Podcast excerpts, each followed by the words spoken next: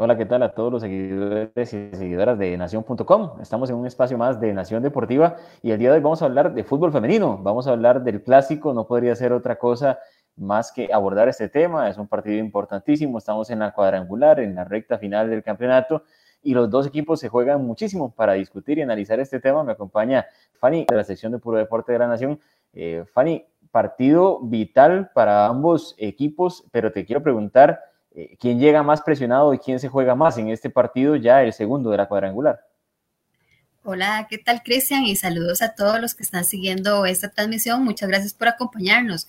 Para mí, sin lugar a dudas, que Liga Deportiva de la Juelense tiene un gran desafío en este clásico. ¿Por qué? Porque la cuadrangular se va muy rápido, todos los equipos están obligados a ganarla si quieren forzar a Herediano a, una final nacional y cualquier paso en falso ya complica muchísimo y ya la liga lo tuvo. El fin de semana comienza la cuadrangular perdiendo precisamente contra el rival a vencer que es Herediano en este caso. Entonces, ahora en la segunda jornada recibe a, a y recordemos que en el último clásico de lo que fue la fase regular del campeonato, pues llega a la liga y, pierde entidad, ¿verdad? Un resultado que inclusive como que, que causó este, secuelas eh, en la liga, puesto que ahí fue donde ya vino el cambio de, entrenador. Se va Edgar Rodríguez y asume Wilmer López.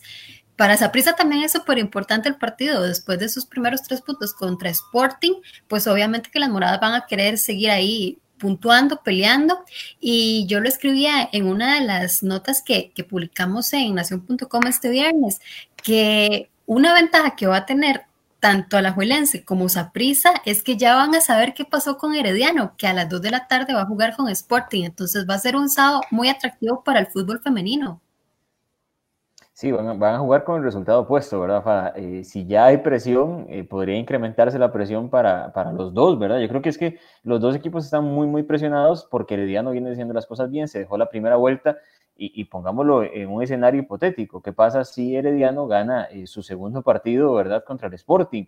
O sea, ya va a quedar bastante arriba en, en la tabla con seis puntos y, si esa prisa tiene tres y, puede jugar un poco con el resultado, pues la liga jamás, ¿verdad? Más aún que está en casa, que no tiene margen de error de esta eh, cuadrangular que está muy interesante. A mí la verdad al principio me generaba la duda de cómo iba a ser, ¿verdad? Esta cuadrangular con, con cuatro equipos peleando arriba y cuatro equipos peleando abajo, pero ha sido muy atractivo, sinceramente. Creo que, que le da otro aire al torneo y es que, eh, vos lo mencionas, ¿verdad? Cualquier partido entre el Sporting, Alajuelense, Herediano y Saprissa termina siendo un, clásico prácticamente, termina siendo un partido eh, sumamente cerrado e importante y, ya lo vimos el fin de semana eh, anterior, ¿verdad? O en la fecha anterior. Y ahora también, Fanny, eh, hay que sumarle otro ingrediente, ¿verdad? Saprissa anuncia un fichaje de último momento, de última hora.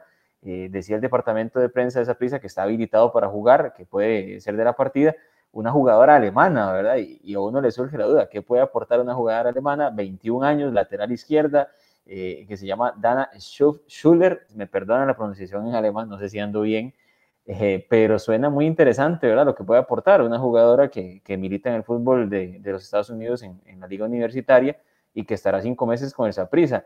La podría utilizar mañana y le agrega algo más, ¿verdad? A este, a este campeonato y a este enfrentamiento que ya lo decías vos, ¿verdad? En la fase regular tuvo sus secuelas. Me acuerdo de un comentario fuerte de Shirley Cruz también, ¿verdad? tocando un poco las fibras de la Juelense y, sin duda alguna lo que trajo con, con el tema de, de la salida de, del cuerpo técnico y la llegada de, Wilmer López. Eh, Fanny, ¿visualizas un partido donde a la Juelense lleve más la, la batuta por ser local? Eh, o, pensás que puede ser algo más, eh, como son los clásicos habituales en, en, el fútbol masculino, donde, donde es muy impredecible todo? Yo me lo imagino que va a ser como el primer clásico de, este torneo, que fue precisamente en el Morera y que la liga lo ganó 3-2 ya en el puro cierre, ¿verdad? Que fue súper intenso, que fue cuando regresó a, jugar con Saprisa Catherine Alvarado, que de hecho hizo los dos goles de Saprisa y que marcó muchísima diferencia a, partir de ahí, ¿verdad? Es un Saprisa antes y después de que se incorpora ella y que se incorpora Daniela Cruz.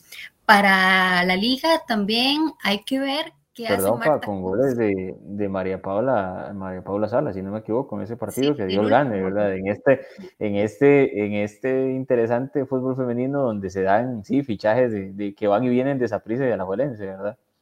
Sí, sí, sí, sí, e, e, es súper bueno y es muy llamativo para la, afición y uno también lo mide en redes, ¿verdad? Que, que está muy bien que se hable de fútbol femenino, que la misma gente nos exija a nosotros como periodistas que, que estamos poniendo de nuestra parte también, ¿verdad? Dándole cobertura al campeonato nacional como siempre tenía que haber sido, pero que realmente es hasta ahora, que nos obliguen a aprendernos bien los nombres de las jugadoras, que no digamos las siete, las cinco la 4, la 3, ¿verdad? Sino que, que nosotros mismos las, las podamos reconocer como, como tiene que ser.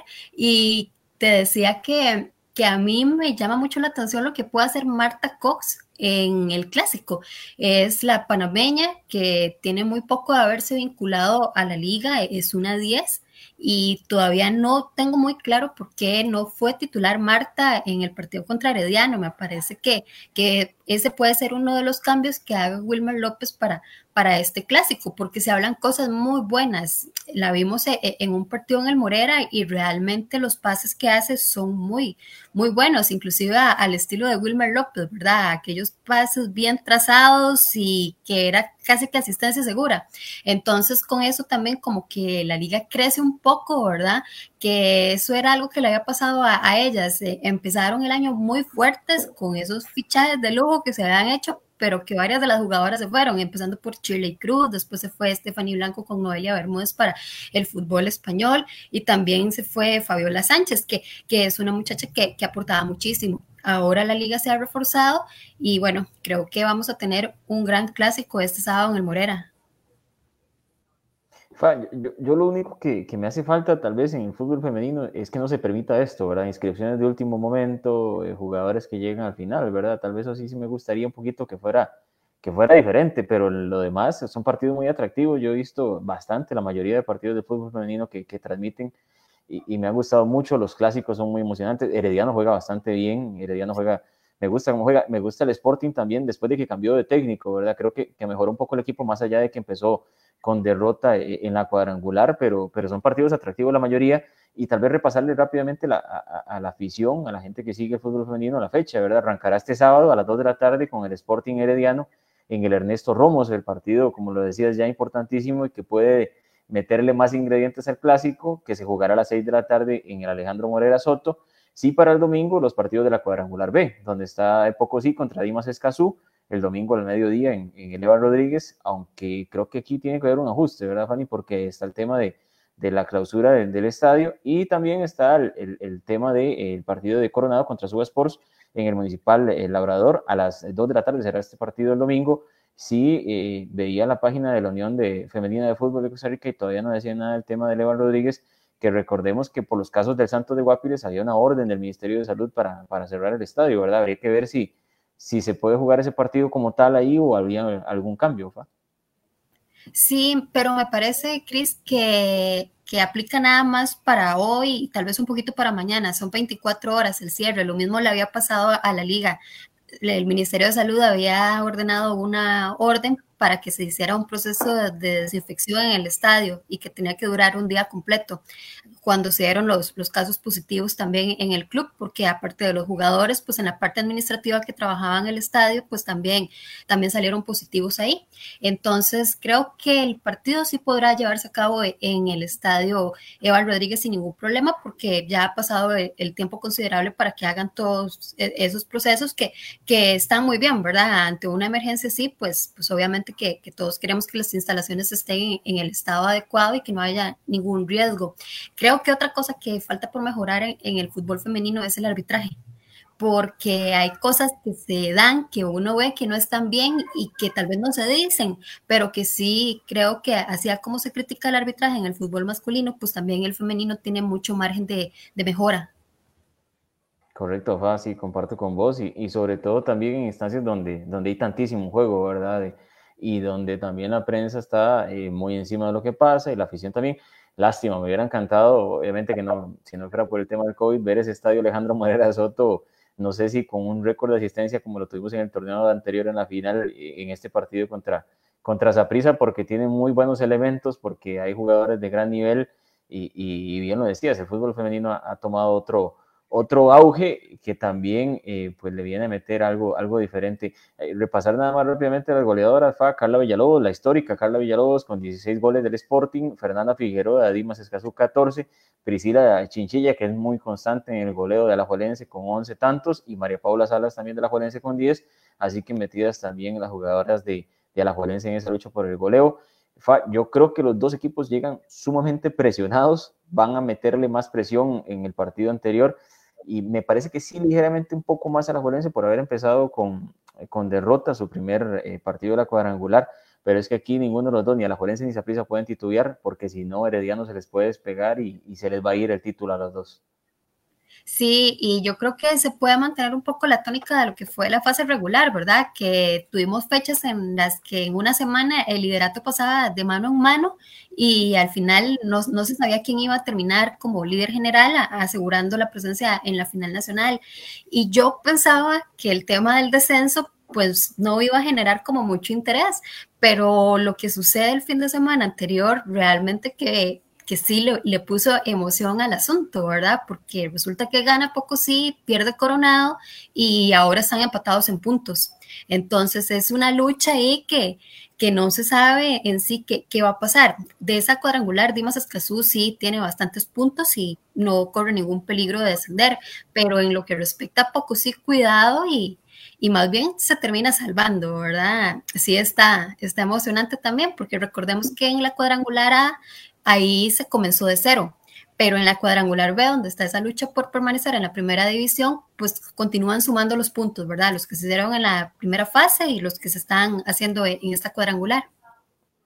Sí, yo, yo tenía, por eso te decía un poquito las dudas de cómo iba a ser esa, esa cuadrangular B, digámoslo así, y tal vez yo me inclinaba por, ¿por qué no? Por un ida y vuelta entre los últimos dos equipos, ¿verdad? Y yo decía en un principio, eh, puede ser más emocionante, puede ser diferente, porque tal vez en, esta cuadrangular B hay unos equipos que no juegan por nada, que ya están salvados, pero sí hay emoción, ¿verdad? En la parte de abajo.